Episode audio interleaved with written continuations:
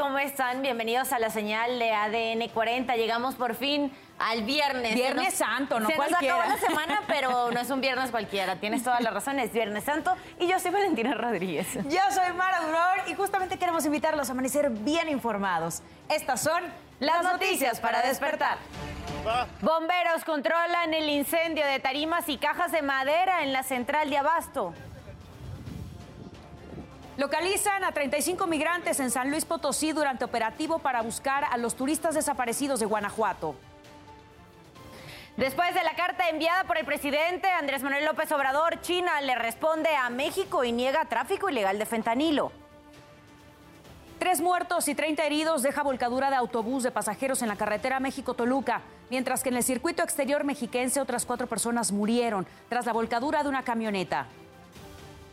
Regresan las protestas en Francia por la reforma de pensiones. Los inconformes incendian el restaurante favorito del presidente Emmanuel Macron.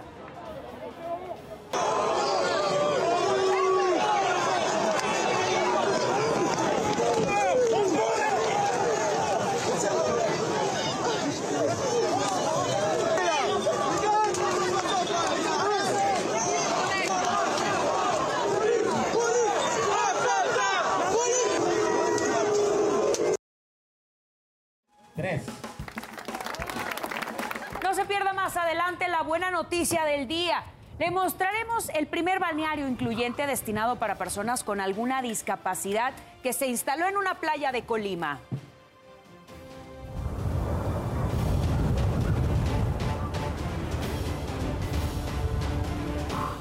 Queremos invitarlos también a que visiten nuestro sitio web. Nos encuentra como www.adn40.mx. Aquí podrá encontrar toda la información que necesite y en el momento que la requiera. Las calles en este momento en la Ciudad de México registran buen avance. Eje central Lázaro Cárdenas, de Fray Servando Teresa de Mier a Plaza Garibaldi. Las condiciones meteorológicas todavía nos indican ambiente caluroso, sin embargo, incrementa la probabilidad de caída de lluvias, sobre todo porque el Frente Frío número 47 continúa su avance hacia el Golfo de México. Hay que recordar que viene impulsado por una masa de aire frío que todavía estará dejando algunos vientos, incluso lluvias dispersas, especialmente para el noroeste, para el centro, incluso el sureste de nuestro país podría haberse afectado por estas lluvias. Les recuerdo que en ADN 40 evolucionamos y queremos estar más cerca de usted, por eso le invito a reportar a través de todas nuestras redes sociales con el hashtag Ciudadano en Tiempo Real cualquier denuncia, reporte o situación que le inquiete. A través de redes sociales difundieron el rescate de esta mascota de raza mediana, color blanco, que porta pechera negra, que fue localizada en la esquina de Otavalo y Etén en la zona de Lindavista. Ahí está la fotografía precisamente de este animalito, si lo reconoce, si sabe a quién pertenece, eh, pues a favor de ponerse en contacto a través de nuestras redes sociales para que pueda reunirse con su familia. Mi compañera Sara Uribe estará a las 12 del día leyendo todo lo que nos manden con el hashtag Ciudadano en Tiempo Real. Le mostramos imágenes en tiempo real del Zócalo aquí en la capital del país. Le mostramos también la Plaza Venecia en Roma, Italia. Vamos a la información en las calles de la Ciudad de México. Mi compañero nos tiene todo el reporte. Oscar Mendoza, adelante con la información. ¿Qué tal? ¿Cómo están? Muy buenos días. Pues durante la madrugada continuaron los trabajos para concluir eh, con este incendio que ocurrió la noche del día de ayer. Pero vamos a ver toda la información que les preparamos en la siguiente nota. Las 7 de la noche se recibió el reporte de un incendio en la central de abasto de la Ciudad de México. Era una bodega ubicada dentro del complejo comercial en el área de envases vacíos. En este sitio se almacenan y comercializan cajas y tarimas de madera que son usadas para transportar las frutas y verduras. Desde diferentes puntos de la ciudad se lograban ver las llamas. No, mira, ya se pasó a la otra, a la otra nave. Las lenguas de fuego alcanzaban más de 20 metros de altura. Como pueden observar, bueno, pues ya eh, se comienza a propagar hacia una empresa, a una bodega este fuego.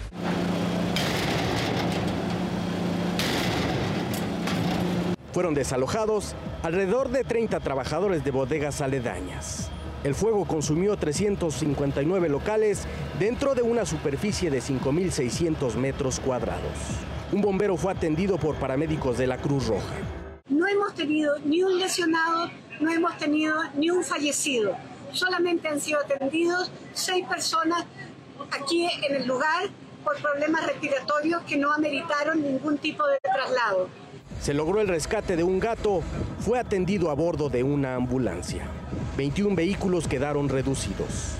Se recibió el apoyo de varias alcaldías de la capital y de tres municipios del Estado de México. Con 120 pipas se logró controlar la emergencia. La Secretaría de la Defensa Nacional aplicó el plan DN3 de apoyo a la población. Han participado el día de hoy cerca de 600 funcionarios de distintas dependencias de la Ciudad de México.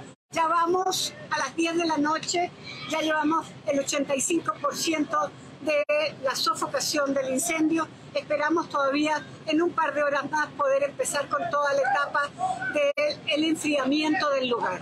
Finalmente, alrededor de la una de la madrugada, fue controlado en su totalidad. Por lo pronto, pues esto fue parte de lo que ocurrió esta noche y madrugada. Que tengan bonito día, nos vemos un poquito más adelante. Gracias, Oscar, por la información. Son las 5.37 minutos de la mañana. Seguimos con esto y lo hacemos con el siguiente resumen. Hasta el día domingo, presta atención, habrá ley seca en cinco alcaldías de la capital mexicana. De acuerdo a lo publicado en la Gaceta Oficial, hoy y mañana no se venderán bebidas alcohólicas en Iztapalapa y Venustiano Carranza. Para las demarcaciones de Coajimalpa, Magdalena Contreras y Tláhuac será hasta el día domingo cuando no se venda alcohol con un homenaje a las familias que por años han participado en la organización y representación de la Pasión de Cristo en Iztapalapa. Es como iniciaron las actividades del Jueves Santo en la alcaldía Iztapalapa de la Ciudad de México. Luego de tres años con restricciones por la pandemia, este año se celebra la representación número 180.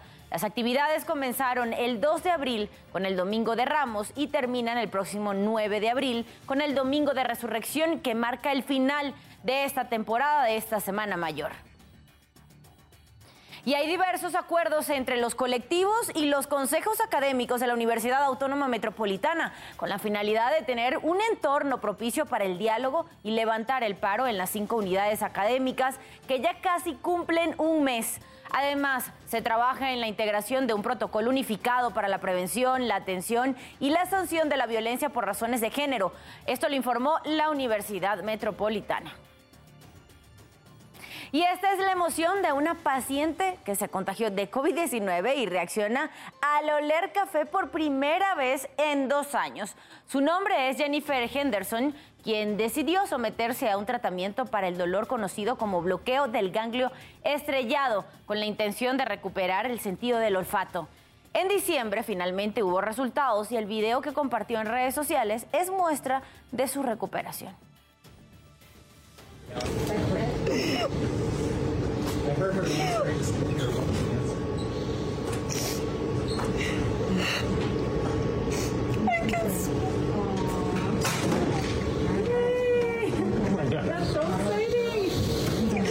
5 de la mañana con 39 minutos pasamos a temas de urbe. Se registró la volcadura de un camión de pasajeros en el kilómetro 34.5 de la carretera México-Toluca, cerca de la Marquesa, con dirección a la capital mexiquense. Se habla de por el momento más de 30 heridos y 3 muertos. Un camión de transporte público de la línea Flecha Roja se habría volcado, resultando varias personas heridas.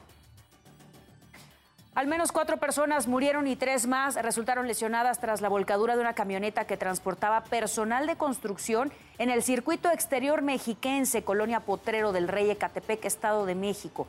De acuerdo con informes preliminares, las víctimas viajaban en la cabina de carga cuando el conductor perdió el control de la unidad.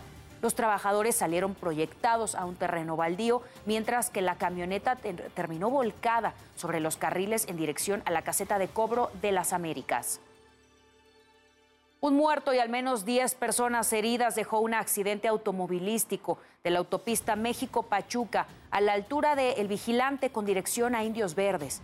Ocurrió cuando se registró la volcadura de una camioneta y después del choque de dos automóviles contra la unidad del transporte público. La circulación con dirección a la Ciudad de México se vio afectada por varias horas debido a que los vehículos bloqueaban varios carriles.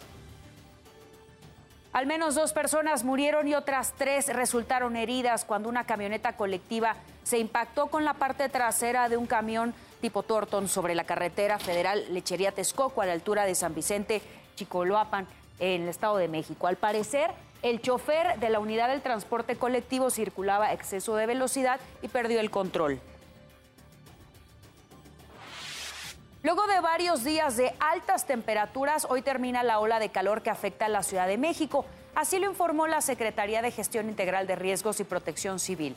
En los próximos días se registrará un descenso en las temperaturas e iniciará un temporal de lluvias en la capital. 5 con 41 minutos de la mañana, a pesar de que muchos están de vacaciones y es Viernes Santo, la actividad deportiva no para y lo vemos en las siguientes breves. Arrancamos con la información deportiva para despertar. La selección azteca se ubica en el puesto 15 del ranking FIFA de abril. La mala noticia es que Estados Unidos está dos lugares arriba de la escuadra mexicana. Javier Chicharito Hernández hará su debut con el Galaxy este sábado, cuando visiten al Houston Dynamo de Héctor Herrera. Una lesión muscular en la parte posterior del muslo había alejado al delantero de las canchas. Frank Lampard será entrenador del Chelsea de manera interina hasta el final de la temporada. Su misión es eliminar al Real Madrid en cuartos de la Champions. La selección de Inglaterra venció 4-2 en penales a Brasil y conquistó la primera final femenil de la historia.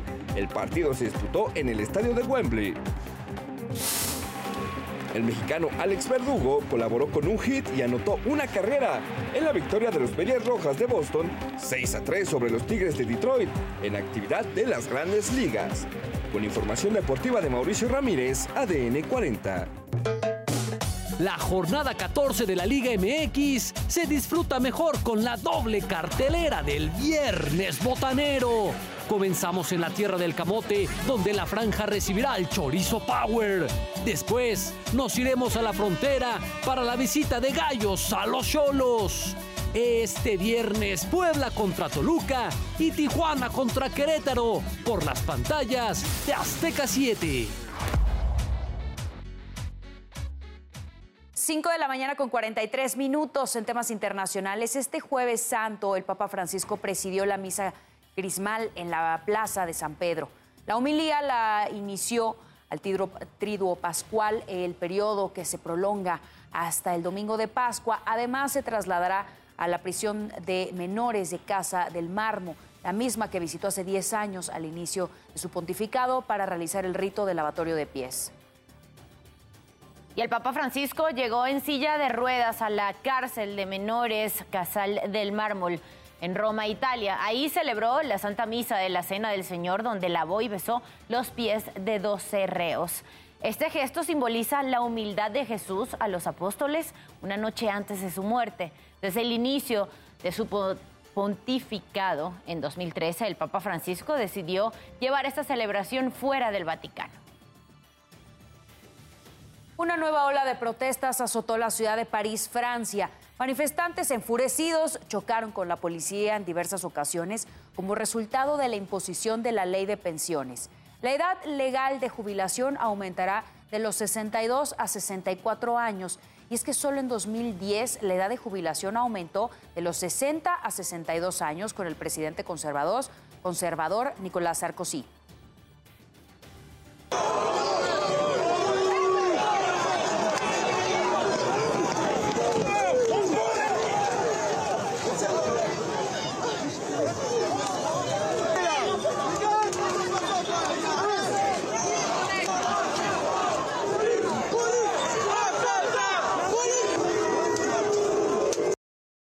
Y portavoz del Departamento de Estado de Estados Unidos dijo estar preocupado por las escenas de violencia en Israel. Agregó que el gobierno está en contacto con socios israelíes y autoridades palestinas. Estados Unidos condenó los ataques con cohetes desde el Líbano y la franja de Gaza. Referente a los ataques recientes a escuelas en Brasil, el Ministerio de Justicia, la Nación, relacionó los hechos con un mensaje de odio difundido por grupos nazis y neonazis. Las autoridades aseveran que hay indicios de que puede haber una interlocución para difundir una cierta ideología reflejada en la violencia. En este sentido, el ministerio estaba tomando medidas para combatir los ataques en escuelas y anticipó que la información se irá actualizando día a día. Y usted ya está bien informado y con todos los datos que necesita saber antes de salir de casa. Por favor, manténgase conectado en todas nuestras plataformas porque ADN 40 siempre conmigo.